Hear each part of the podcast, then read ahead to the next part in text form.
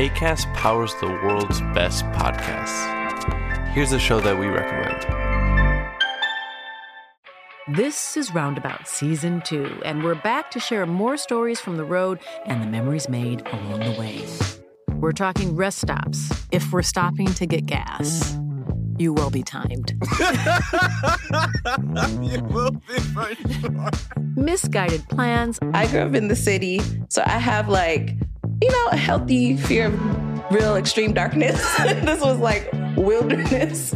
A lot of laughs. Y'all weird, but you, yeah, you, you were different. Like you were real different, bro. I can't really put my finger on it. And so much more. Just goes to show that unexpected things sometimes are the best when it comes to a road trip. Roundabout Season 2, presented by Nissan, is live now with new episodes rolling out every Thursday. Listen and subscribe wherever you get your podcasts.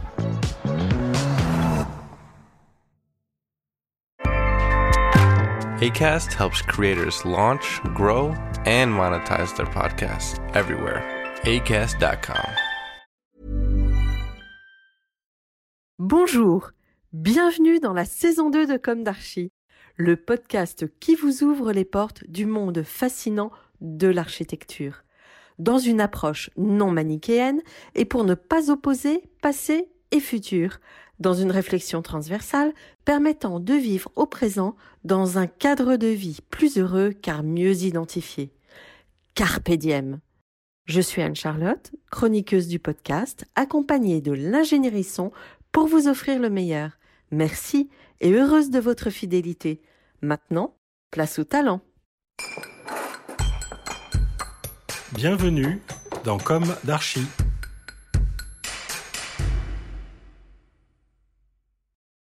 Chers auditeurs, ravis de vous retrouver aujourd'hui en compagnie de Michel Raymond.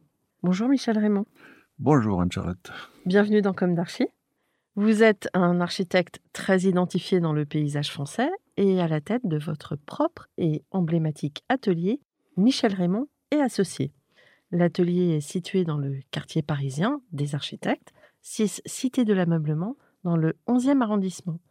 Mieux que je ne pourrais le faire, un texte écrit au cœur de votre agence vous présente ainsi, je cite, Hôpitaux, stades, universités, laboratoires de recherche, équipements tertiaires et d'infrastructures, son atelier à Paris réalise des projets complexes de grande envergure. Répondant à des programmes exceptionnels, tous relèvent de questions savantes en termes de technicité, de fonctionnalité et d'architecture, en neuf comme en restructuration de sites sensibles. Après l'Institut national de l'énergie solaire, INES, à Chambéry, avec sa toiture à double géométrie, sa ventilation naturelle et sa climatisation solaire, en 2013, il étudie aussi le bâtiment du CNRS à Saclay, avec une salle blanche de 3000 m2 utile. Si le stade de Reims et les sites hospitaliers de Villeneuve-Saint-Georges ou l'hôpital Édouard Herriot de Lyon font de Michel Raymond un homme des grandes échelles et des grands territoires, la fabrication de l'espace, les proportions, la relation au site, au sol et au ciel, et l'art des toitures guide son écriture. Attentif à la permanence de l'architecture, il revient toujours au cadre, évoquant tour à tour la maison de Malaparte à Capri ou le des Pictura d'Alberti vous semblez à l'image de ces grandes figures de l'architecture qui ont jalonné l'histoire de la commande publique, comme l'était Marcel Lotz. Peut-être à tort, je n'ai pas l'impression que de telles figures émergent encore aujourd'hui dans le paysage architectural français. Qu'en pensez-vous? J'en pense que c'est une question compliquée, que je ne suis pas un grand critique d'architecture parce que je travaille, j'ai la tête dans le guidon et le, recul est pas tout à fait mon, mon fort. Par contre, on peut dire deux choses. La première chose, c'est qu'il s'est passé en France une chose qui est très forte pour l'architecture, c'est la loi sur l'architecture de janvier 1977, où la commande s'est ouverte à beaucoup d'architectes, dont moi. Donc moi, j'ai pu accéder à la commande grâce à ça. Ça n'existait pas avant, et la commande était distribuée de manière très différente. Euh, on en parlera après, si vous voulez, mais il y a une manière très particulière de, répartir la commande et, la production architecturale du temps de Marcel Lotz. Il y avait lui et puis il y avait tout le reste autour qui n'était pas forcément tout, brillant. Ouais, il était architecte des palais nationaux. Enfin, il y avait un Oui, assez, mais euh, c'était une manière, et lui, il avait une grande qualité pour faire, ce qui n'était pas forcément le cas de tous ses pairs. mhm. Excusez-moi, j'ai pas la langue dans ma poche. Je, Ah, vais mais allez-y. Mais euh, Vous êtes là pour ça. voilà. Non, mais il vaut mieux être clair parce que sinon on n'avance pas. Ouais. Euh, après, moi, j'ai pu accéder à la commande grâce à ça, parce que j'ai eu mon diplôme en 77. J'ai eu les albums de la jeune architecture juste après, enfin, on verra, qui me permet d'accéder à la commande un petit peu. Après, la question qu'on peut évoquer, c'est comment garder cette commande? Tout ça, c'est pour dire que c'est très différent de l'époque de Marcel Lotte. Le développer, ça sera assez long, mais il y a vraiment un avant et un après, et la, la- la déclaration de l'architecture comme euh, d'utilité publique par euh, les, hauts fonctionnaires de Giscard d'Estaing à l'époque a été une chose extrêmement importante. J'ai moi-même été consultant de la MIC après, j'ai vécu ça de l'intérieur et de manière active. Après, la question, c'est comment cette qualité architecturale est maintenue. C'est plus compliqué. En étant un peu lapidaire, je dirais, euh, moi, mon angoisse a toujours été de continuer à avoir du travail, hein, depuis que je suis tout petit. Mm. Et tous les jours, je m'émerveille d'en avoir, ou de- des fois, j'en ai pas, mais globalement, j'en ai. Et je me demande comment ça arrive. Je suis incapable d'expliquer à un jeune architecte comment faire pour en avoir. Par contre, j'en ai. Bon. Ce que je sais, c'est qu'aujourd'hui, malheureusement, là, si on fait un petit, un petit peu de méchanceté comme ça, on peut dire en fait que la critique architecturale en France a disparu, avec les revues d'architecture, en gros. Ça fait longtemps. Oui, quelques années, on va dire, parce qu'il en est resté encore quelques-uns. Il n'y a plus beaucoup de grands critiques d'architecture, il y en a encore, mais il n'y en a pas beaucoup. Les revues ont disparu. Et les architectes ont de la notoriété, ce qui n'était pas le cas de Marcel Lotte, ce n'était pas sa manière. Les architectes ont de la notoriété aujourd'hui en fonction de la force de frappe de leur chargé de communication. Et c'est pas forcément euh, très sain, quoi. Voilà. C'est tout ce que je pouvais dire là-dessus. Marie-Claude Richard, qui vous connaît finement, qui est directrice des projets au sein de votre agence, a aussi écrit de vous Si je devais décrire Michel Raymond, je dirais que c'est un homme très attaché au concret, à la matière, à la terre. Ses pieds sont fermement ancrés au sol, il conçoit l'espace d'abord, avec son corps et ses sens. Il arrive même parfois qu'il construise un environnement de sensations avant de composer un plan. Ainsi, naissent les idées d'une atmosphère, pour exemple l'Atrium Bois de l'Inès, ou d'un lieu particulier, le hall en pente douce de l'Université de Cergy, ou encore le cadrage des vues. Fin de citation. Alors c'est sur vous aujourd'hui que le cadrage va s'opérer. Commençons par le début. Curieuse, j'aimerais savoir où s'est ancrée votre envie d'architecture, quel est votre parcours, votre jeunesse, vos études? Mon parcours et mon envie d'architecture, c'est assez euh, simple. C'est quand j'étais enfant, c'est ma mère qui m'a, euh, dans nos voyages euh, en France, parce qu'on sortait pas beaucoup de France à l'époque, euh, pas moi en tout cas, dans nos voyages en France, euh, nous faisait visiter tout ce qu'elle est- et s'émerveillait. Ma maman, c'était un peu une ravie. Et elle s'émerveillait de, des belles choses. On dit aujourd'hui les vieilles pierres, euh, les églises, les maisons dans la campagne, des très belles maisons dans la campagne, comment elles étaient installées euh, dans leur terrain, pas forcément horizontales, etc. Cette euh, saveur de l'assemblage euh, du paysage, on en parlera, et, de l'architecture, très important. Cette composition très savante de la position des fenêtres, des toits, tout ça. Et puis les églises, beaucoup d'églises, parce que ma mère était religieuse, et nous avons visité les églises aussi pour l'architecture. Et, mais ce qui était important, c'est que dans les églises, on rentrait dedans.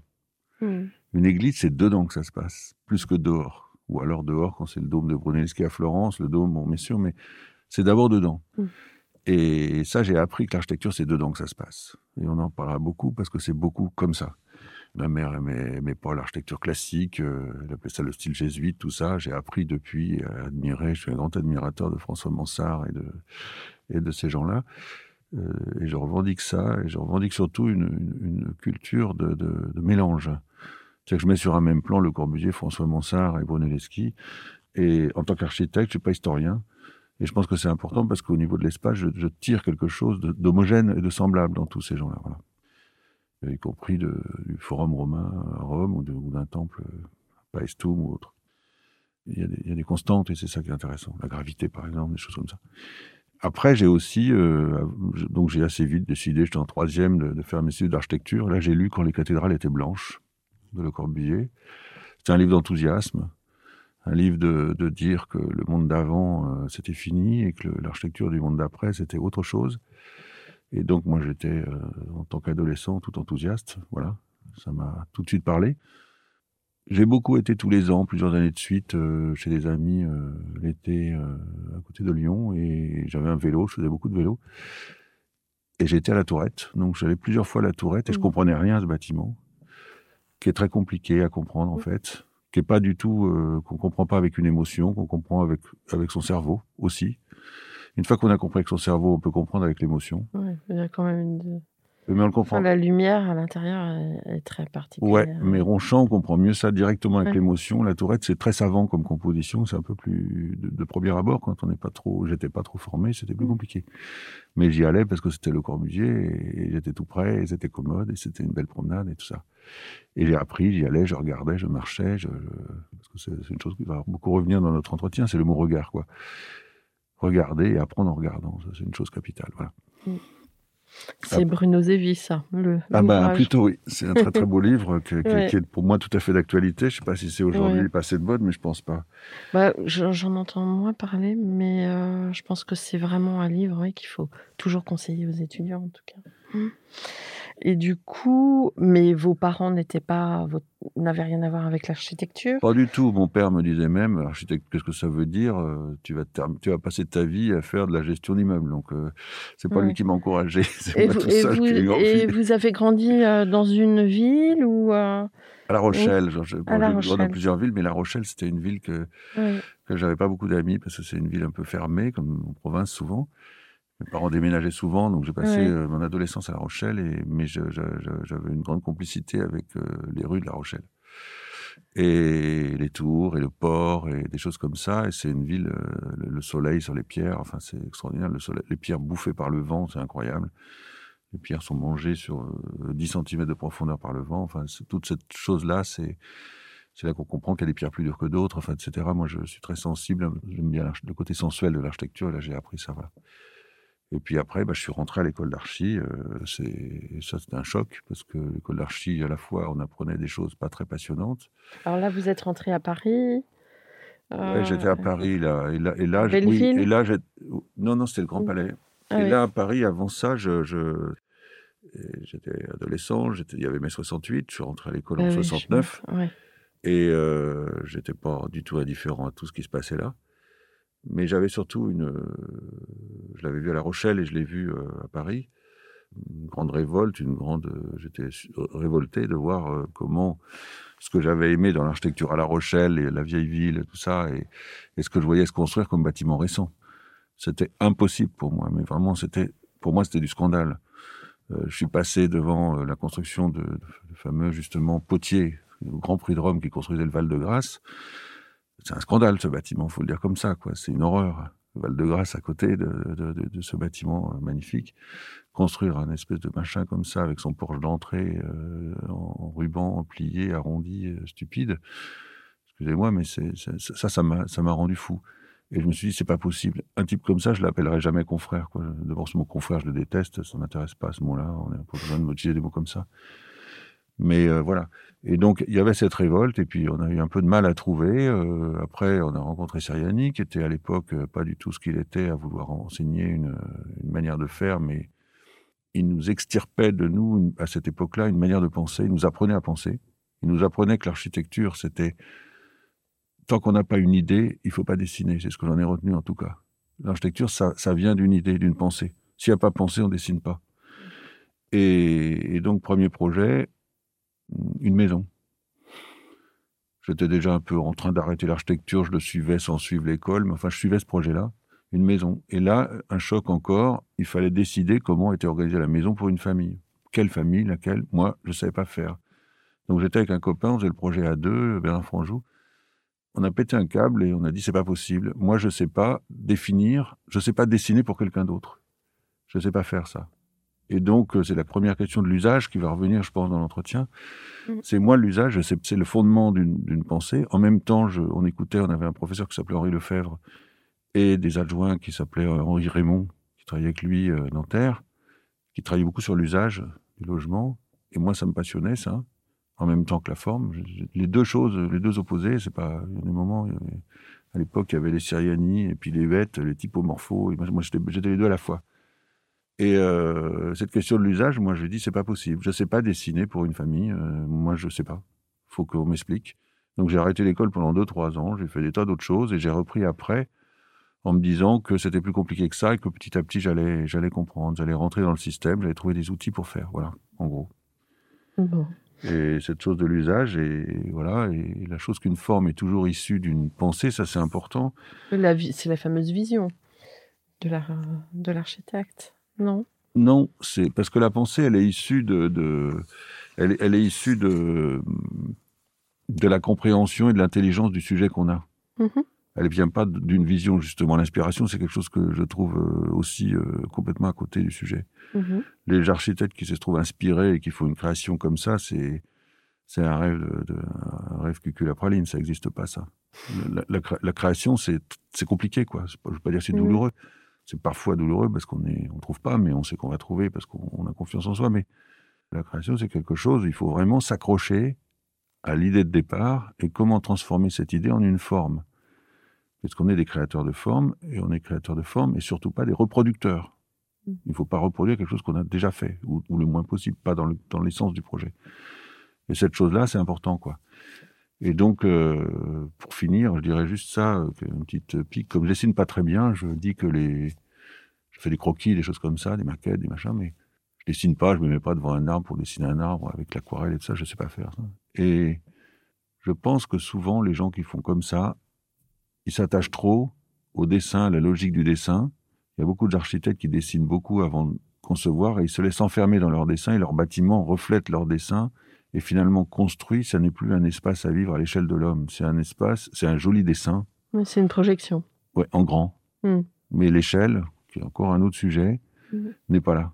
Et donc, euh, voilà, un peu brosser des sujets comme ça, qui sont des trucs qui me, auxquels je tiens depuis que je suis tout petit et que je précise un peu en avançant. Voilà. Alors, vous avez commencé de quelle manière votre activité d'architecte? Vous évoquiez tout à l'heure les albums de la jeune architecture. Qu'est-ce qui a déclenché vos, premiers projets? Vous êtes passé par des agences ou vous êtes mis à votre compte tout de suite ou... Bah, je suis passé par des agences d'abord parce que j'avais pas de sous, donc il fallait mmh. manger pendant toutes mes études. Donc j'ai travaillé pendant toutes mes études. Ce qui aujourd'hui est plus possible parce que l'enseignement à l'époque était plus lâche, quoi. Donc on avait mm. plus de temps pour le faire. Maintenant, c'est plus compliqué. Mais moi, je pouvais, puis j'avais pas le choix. Et donc après, j'ai travaillé dans des agences. Mais avant ça, j'ai j'ai assez vite travaillé dans une agence d'un architecte qui s'appelait Henri Lassen. Henrik Lassen, il était danois qui m'a fait faire un immeuble euh, qu'il a complètement signé, que j'ai pas signé, mais que je revendique comme mon premier immeuble et dont je suis extrêmement fier et que je surveille sur Google Earth régulièrement, et qui est une copropriété de 63 logements à Lille, à côté de la Madeleine, rue de l'abbé Lemire. Et c'est un immeuble qui traduit une recherche que j'avais faite à la fin de mes études pour le plan construction. J'avais fait un pan que j'avais perdu, euh, et le plan construction m'avait donné des sous pour faire une recherche sur la façade épaisse. Donc euh, la question des murs est une question qui m'a toujours euh, passionné. C'est un mur, en soi ça m'emmerde. Ce qui m'intéresse dans un mur, c'est comment on passe au travers. Belle figure. non, mais pour passer au travers, et Louis Kahn a des très belles figures là-dessus, des très belles images là-dessus, c'est on fait un trou, on fait pas un trou n'importe comment, ou on fait une porte. Et à ce moment-là, on, découvre que le mur a une épaisseur. Mm. Et quand on voit le mur sans le percer, on ne sait pas quelle épaisseur il va avoir. Et donc cette épaisseur-là, ça fait une embrasure, ça fait toute une histoire. Vous en avez parlé tout à l'heure de, de, Alberti et tout ça. C'est dans Alberti aussi qu'on retrouve ça, mais je l'avais pensé avant. Moi les murs épais, les deux sièges qu'on voit dans les fenêtres des châteaux au Moyen Âge, qui est une image que tous les gamins connaissent par cœur. Moi, j'avais ça dans ma tête. Et s'asseoir dans le mur, mmh.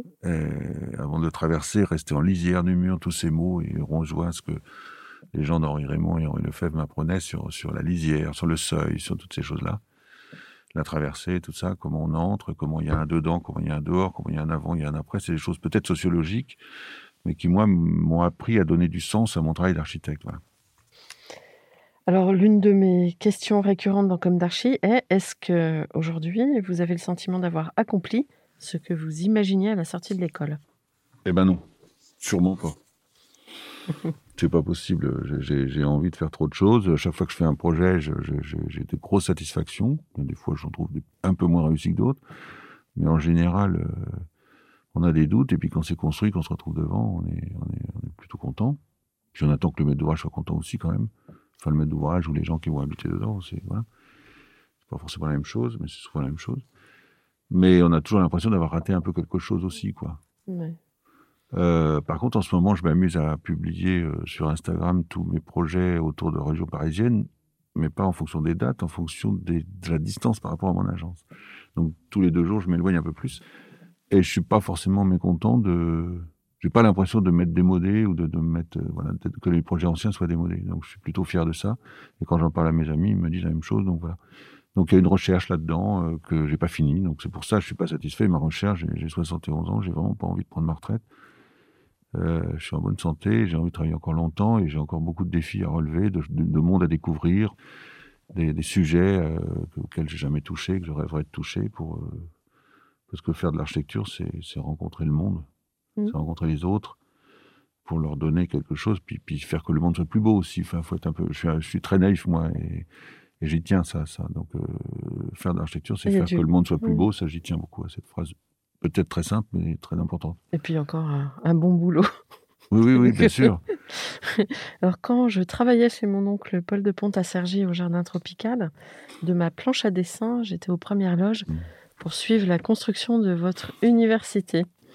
Ensuite, lorsqu'elle fut ouverte, j'eus plaisir à y rentrer et à emprunter sa rue intérieure lumineuse, spacieuse, à la manière des nefs corbuséennes. Première euh, question qui touche au projet et préalable à votre production, estimez-vous avoir été très influencé par le Corbusier? Oui, bien sûr, mais pas que. Mm.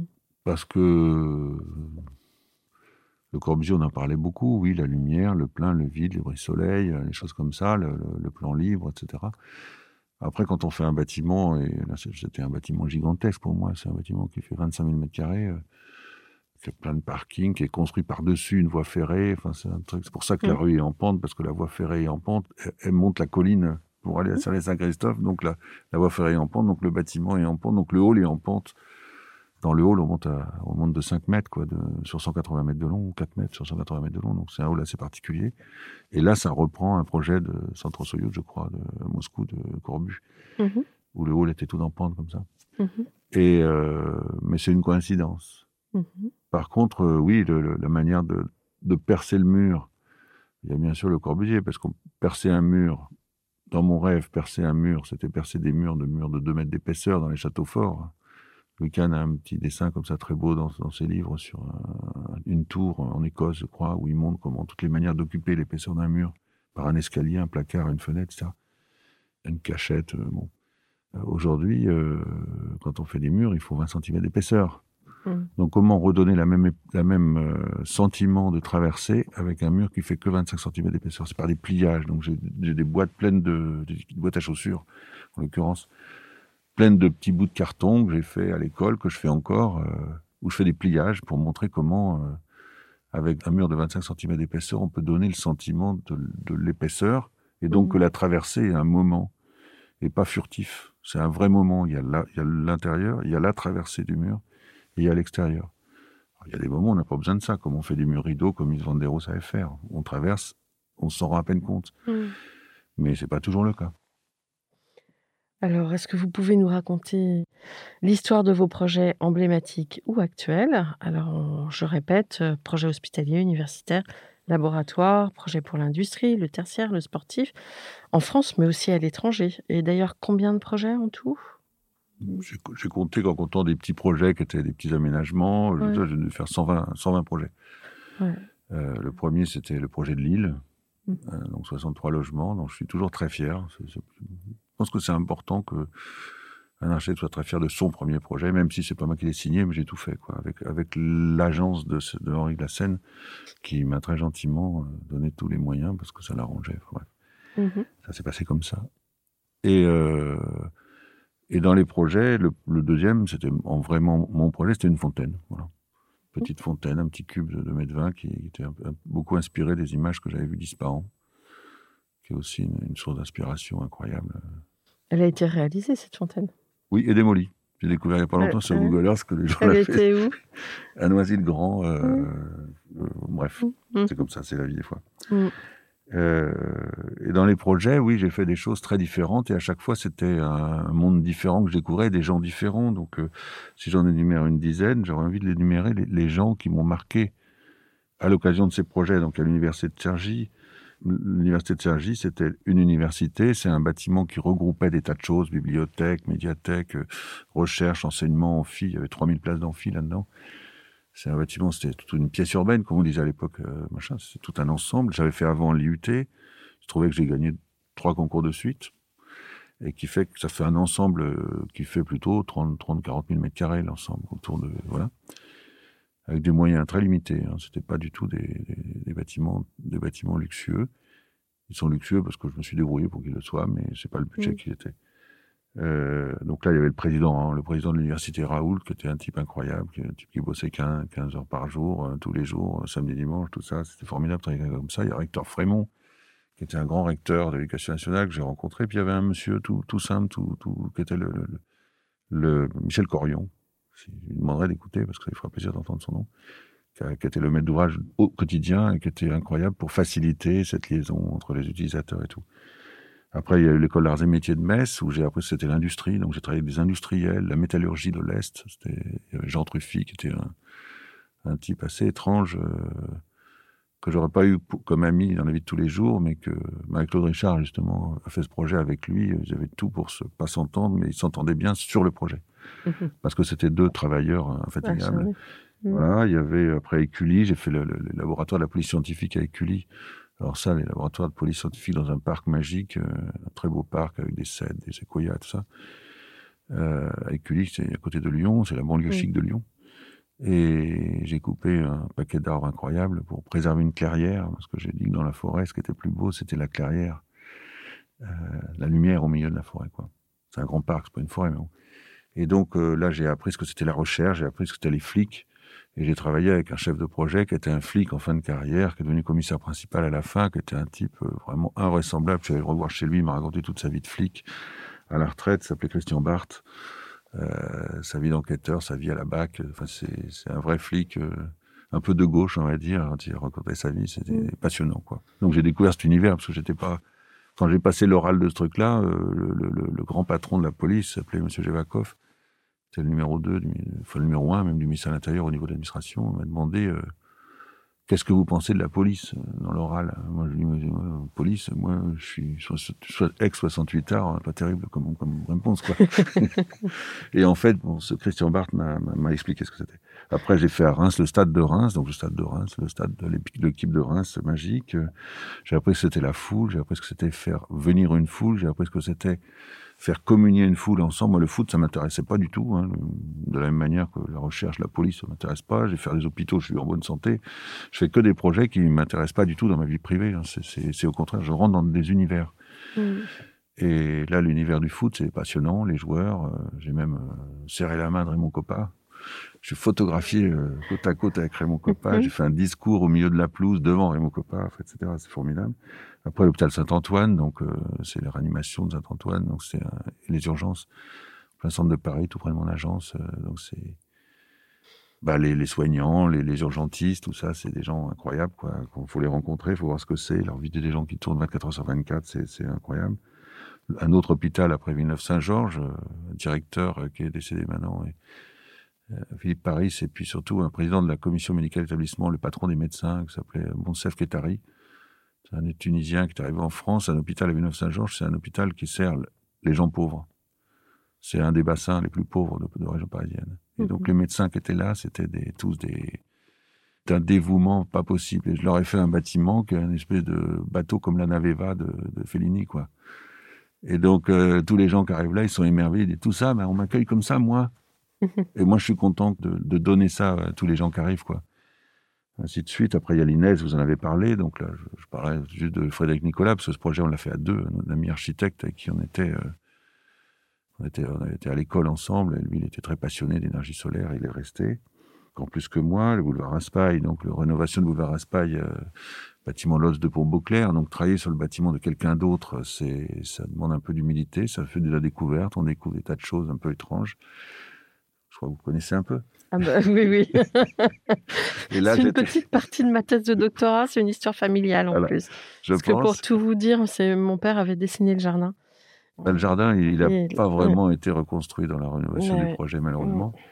Mais euh, après, c'était aussi une histoire avec François Chatillon, et qui on a fait deux projets, trois projets. Et il y a le groupe Air Liquide. Alors, faire le centre d'air et d'Air Liquide, ça, j'en parlerai tout à l'heure sur la manière, de- quand on parlera de l'usage. Mm. C'est un projet avec une histoire. On a gagné le concours euh, sur, avec une page blanche, sans projet. Donc, Mm. comme on a fait le projet avec des gens d'Air Liquide, qui sont des gens. euh, Air Liquide, c'est le groupe, le, un des groupes français les plus puissants du monde. On travaillait avec des gens comme ça pour faire leurs euh, leurs bijoux, leur, euh, Mm. leur flagship, comme ils appelaient ça. C'était une aventure. Waouh! Pour moi, c'était du rêve. Et après, les projets étrangers. À Tel Aviv, on a gagné par hasard un projet de recherche en nanosciences, nanotechnologie, hyper sophistiqué en technique embarquée. Euh, bâtiment financé par Roman Abramovich, que tout le monde connaît un petit peu, qu'on verra jamais, qu'on n'a jamais vu, mais le bâtiment va porter son nom. Il donne euh, un chèque sur la table, voilà.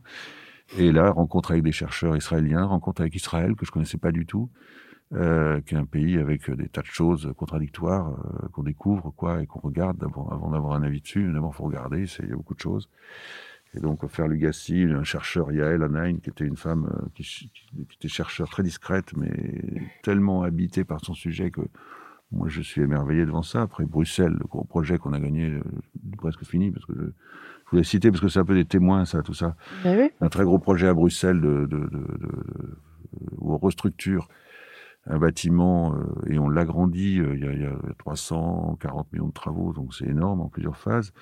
Et on construit un bâtiment euh, qui était à l'origine très dur et très violent, et à côté duquel Lucien Kroll a construit en réaction euh, ces bâtiments emblématiques qui s'appelaient la Mémé, la maison médicale, ça voulait dire, qui était très célèbre, qui était publié en couverture d'Archie d'aujourd'hui à l'époque et tout ça et en disant ce bâtiment-là, les années 70, c'est un monstre, moi je veux faire le contraire, de l'autre côté de la rue. Et moi je me retrouve avec euh, Lucien Kroll, que j'apprécie quand même, puis qui est quelqu'un qui, avait une pensée justement, à rénover ce bâtiment en lui inversant son image. C'est un bâtiment qui était refermé sur lui-même et en l'ouvrant sur le monde.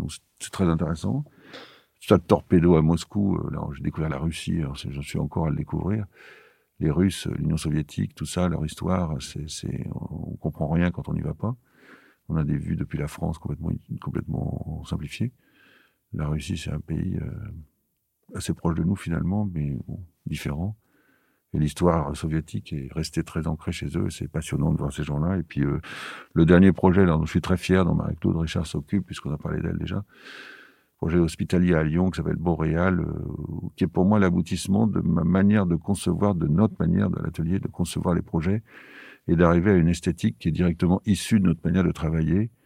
Il n'y a rien dans ce bâtiment que de une manière de faire joli. Mhm. Le projet, il est fait directement, toute sa forme est directement issue de la manière de le concevoir. Et donc, ça fait référence à des, à des, des mouvements comme Archigramme, euh, et des choses comme ça. euh, Et il y a vraiment pour moi là un vrai travail que j'aimerais développer, que je commence à développer, on n'en est qu'à la PD, de, de comment on, on conçoit un projet sans jamais. Il y a de la subjectivité dans la méthode de travail, mais il n'y a pas de la subjectivité dans dit tiens, j'ai trouvé une jolie forme un jour en je vais la coller là, quoi. Et ce projet-là, en plus, il a une, adhésion de tous les utilisateurs euh, comme j'ai jamais vu. Euh, donc il est, il est pour moi, euh, donc Bruno Casabat, Andek Garcia, c'est encore des gens, tous les soignants qui travaillent là-dedans qu'on rencontre parce qu'on travaille avec tous les soignants pour qui regardent les plans tout le temps. Plus de 100 personnes regardent les projets euh, tous les mois. C'est la démarche de Lean Design qui a été mise en place par l'hôpital, et qui, qui est une manière, on reboucle sur l'usage, qui est une manière absolument formidable, malgré notre réticence au début, d'intégrer les utilisateurs dans, dans la conception d'un projet. Voilà. Mhm. Alors, comment appréhendez-vous la question du rapport du paysage et de l'architecture et la question de l'orientation? Bah, le paysage, c'est là où on pose le bâtiment. Euh, et puis le paysage, c'est aussi ce qu'on voit depuis le bâtiment. Et le paysage, c'est aussi c'est un univers, c'est tout ce que l'œil en voit, quoi. Donc il y a l'horizon, il y a Corajou qui a dit des très belles phrases. Le paysage, c'est là où, où la terre et le ciel se touchent. L'horizon, enfin, ouais, de ça. Et moi, j'ai été, euh, j'ai assez vite rencontré des paysagistes. J'ai rencontré Jacques Coulon, j'ai rencontré Laure Planchet, j'ai rencontré euh, des gens comme ça, Alain Marguerite.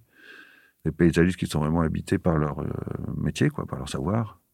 Et ils m'ont appris à regarder le paysage. Je savais un peu le regarder. Ma mère m'avait appris à regarder les peupliers euh, au bout du champ, là où on allait en vacances, ça. Mais euh, j'ai toujours été choqué par des gens qui, des architectes qui montent leur bâtiment où la photo s'arrête à ras des murs. Euh, un bâtiment, c'est un morceau de paysage, quoi. Ça peut pas être tout seul. Ça peut pas être une machine célibataire. J'emploie souvent ce mot-là qui plaît pas à tout le monde, mais quand le bâtiment devient une machine célibataire, je trouve que c'est complètement, euh, complètement, euh, ils rien compris, quoi. C'est pas comme ça que ça marche. On est dans le monde, euh, il y, a, y, a, un paysage, donc il y a le sol, le ciel. Euh, J'ai même l'habitude de dire que moi, ce qui m'intéresse dans un bâtiment, c'est comment il touche le sol, comment il touche le ciel, et ce qui se passe entre les deux m'intéresse pas trop. Parce que quand on fait vraiment bien toucher le ciel à un bâtiment, je me suis planté une fois dans un, dans un bâtiment qui touchait le ciel, qui touchait mal. Ça m'a vacciné pour la ma vie. Et quand on fait comment un bâtiment touche bien le sol, parce que le sol c'est jamais horizontal. Il y a des gens qui n'ont pas compris ça encore. Euh, le sol c'est toujours en, en, pente. Donc euh, forcément, parce que sinon l'eau s'écoulerait pas, elle irait pas vers les rivières, vers les rivières vers les fleuves, etc. Et les fleuves vers la mer. Donc si le sol n'était pas en pente, donc la géographie c'est une chose que j'aurais aimé faire si j'avais pas été architecte. Voilà. Après, je, deviens bavard. Et l'orientation, bah, c'est le soleil. J'ai appris aussi l'architecture en prenant dans des forêts. Quand on se promène dans une forêt, on voit qu'il y a de la mousse sur les arbres d'un côté, pas de l'autre, donc on perd le nord. Bah, les bâtiments, je trouve que c'est aujourd'hui, euh, je suis aussi, euh, je fais des choses aussi en fonction de certaines révoltes, forcément. Euh, J'ai aussi certaines révoltes quand je vois des bâtiments qui, aujourd'hui, parce qu'il y a longtemps, les gens n'avaient pas forcément cette conscience-là, mais où toutes les façades sont pareilles, je vais dire. Pense qu'une façade au sud, une façade au nord, une façade à l'est, une façade à l'ouest, c'est pas pareil. D'abord, ça regarde pas les mêmes choses. Il y a le paysage, mais ensuite, euh, les apports solaires sont pas du tout les mêmes. La manière dont se protéger du soleil, c'est pas du tout la même. À l'époque du boulevard Raspail, on n'avait pas cette question-là. On mettait la clim à fond. Mm. D'ailleurs, dans les sous-sols, il y avait une clim qui était digne d'une machinerie de, de, de, paquebot transatlantique. C'était oui. formidable, incroyable, qui n'a pas marché longtemps d'ailleurs. Ouais, ouais, tout à fait, avec tous ces tuyaux. C'était incroyable. Que c'est les gens qui étaient aux Amériques, ils ont dit on veut un truc à l'américaine, comme dirait Complète. Jacques Tati. Là. Mais complètement. Puis, ça. Et puis, euh, Paul de Pont, était, il a quand même beaucoup, beaucoup euh, participer à ce projet. Enfin, c'est vraiment, ah ouais. je pense, son projet. Hein, de, euh, bon, il y a à quelques nuances près. Il était, il travaillait, il avait fait toutes ses études là-bas. Donc, mmh. c'était oui, c'était un projet à l'américaine où, où justement, mmh. comme aujourd'hui, c'est une vraie question. On en parlait de pour air liquide. On fait toutes les fenêtres fixes et on met la clim à fond. Mmh. Aujourd'hui, on peut plus faire comme ça.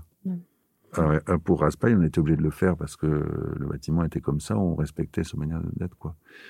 Mais euh, donc à ce moment-là, on se pose la question. Au sud, on se protège d'une certaine façon. Au nord, il n'y a pas trop de sujets. À l'ouest, c'est très compliqué de se protéger du soleil. Parce que moi, dans, les questions environnementales, il y a plusieurs sujets. Il y a la question de s'occuper de ne pas dépenser beaucoup d'énergie l'hiver, pas très compliqué à résoudre. Il y a la manière de mode de construction, le bâtiment décarboné, tout ça, c'est une question compliquée avec les bâtiments que je fais. C'est pas très facile d'utiliser le bois, puis en plus le bois, on ne sait pas d'où il vient, donc euh, c'est un peu compliqué encore. Par contre, il y a la manière de gérer les apports énergétiques. C'est ce que j'ai fait au bâtiment de l'INES à Chambéry avec Frédéric Nicolas pour le CEA, Jean Terme, qui était un grand patron du CEA, qui voulait en faire sa démonstrateur. C'est un bâtiment qui a un démonstrateur, qui est toujours appareillé d'ailleurs dix ans après bah, pour voir comment l'énergie circule là-dedans. Et ce bâtiment, toutes ces façades sont différentes. Mm. Elles sont différentes à la fois par la vue, parce que c'est au milieu de la montagne, euh, donc c'est un paysage de rêve, mais aussi par rapport au soleil. Donc c'est un bâtiment carré où chaque face est spécifique. Chaque façade est différente. Donc c'est un bâtiment orienté, j'appelle ça comme ça. Et j'ai appris ça dans un livre, je voudrais en parler parce qu'il n'y a pas beaucoup de livres qui parlent de recherche architecturale. Euh, c'est un livre de Pierre Pinon. C'était un très grand bonhomme que j'ai jamais rencontré, mais qui a écrit quelques livres et qui a écrit un livre qui s'appelle Former des formations des objets architecturaux et urbains. Mmh. Aujourd'hui, ça fait un peu bizarre de parler de livres, de livres qui parlent de conception architecturale, parce qu'ils n'existent pas trop. Mmh justement, c'est l'inspiration qui fait le, moteur de la conception architecturale, dont je pense qu'il y, a des analyses et des réflexions. Et il analysait en particulier des choses formidables, qui étaient les, bâtiments. Ça m'a beaucoup fasciné, c'est le comment une mosquée à Ispahan s'installe dans la rue. Il y a le paysage urbain, il y a le, grand Maidain et le Chak et le grand Caravansérail là, au milieu de la ville. Et puis il y a des mosquées autour de, de grands espaces publics. Et les mosquées, ben, elles, elles se tournent. Normalement, elles devraient être parallèles à la place, perpendiculaires, etc., simple. Mais non, la Mecque, c'est pas là. La Mecque, c'est à 45 degrés ou 48 degrés, un truc comme ça. Donc, il y, y, a une architecture extrêmement savante. J'y suis allé, en plus, à Ispahan pour le voir. Et ce que j'ai vu, c'était exactement ce que j'avais compris en voyant des photos et des dessins. Donc, c'est très amusant de s'apercevoir qu'on peut comprendre rien qu'avec des photos et des dessins. mais c'est extrêmement savant. C'est pas une compromis, comme c'est un mot que je déteste en architecture, c'est le mot compromis. C'est une solution supérieure. Hmm. Voilà. Alors, je voulais noter juste pour la Maison des sciences de l'homme, en fait, il y a aussi un- une question de protection vis-à-vis du boulevard et euh, la Oui, ligne de le métro bruit. qui passe. Le, bruit. Le bruit, bien Parce sûr. qu'un maître des chercheurs à cet endroit-là, il fallait quand même se protéger, et Oui, créer. oui, il voulait, il voulait, il voulait que les Mm. fenêtres ne s'ouvrent pas pour être, pour être Voilà. tranquille pour travailler, bien sûr. Fin du premier volet. Retrouvons-nous la semaine prochaine pour la seconde partie. À très bientôt.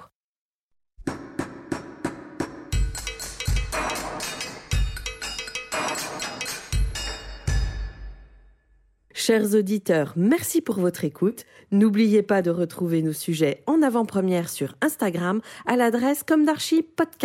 C-O-M-D-A-R-C-H-I podcast. Si vous aimez ce podcast, favorisez sa diffusion en lui donnant 5 étoiles sur Apple Podcast, plus un petit commentaire, ou sur votre plateforme de podcast favorite.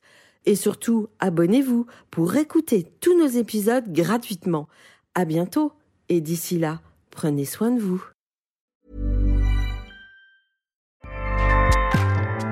ACAST powers the world's best podcasts. Here's a show that we recommend. This is Roundabout Season 2, and we're back to share more stories from the road and the memories made along the way. We're talking rest stops, if we're stopping to get gas. You will be timed. You will be for sure. Misguided plans, I grew up in the city, so I have like, you know, a healthy fear of real extreme darkness. this was like wilderness. a lot of laughs, Y'all weird, but you, yeah, you, you were different. Like you were real different, bro. I can't really put my finger on it. and so much more. Just goes to show that unexpected things sometimes are the best when it comes to a road trip. Roundabout Season 2, presented by Nissan, is live now with new episodes rolling out every Thursday. Listen and subscribe wherever you get your podcasts.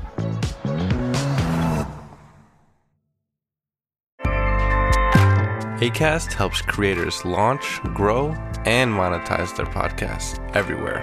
ACAST.com.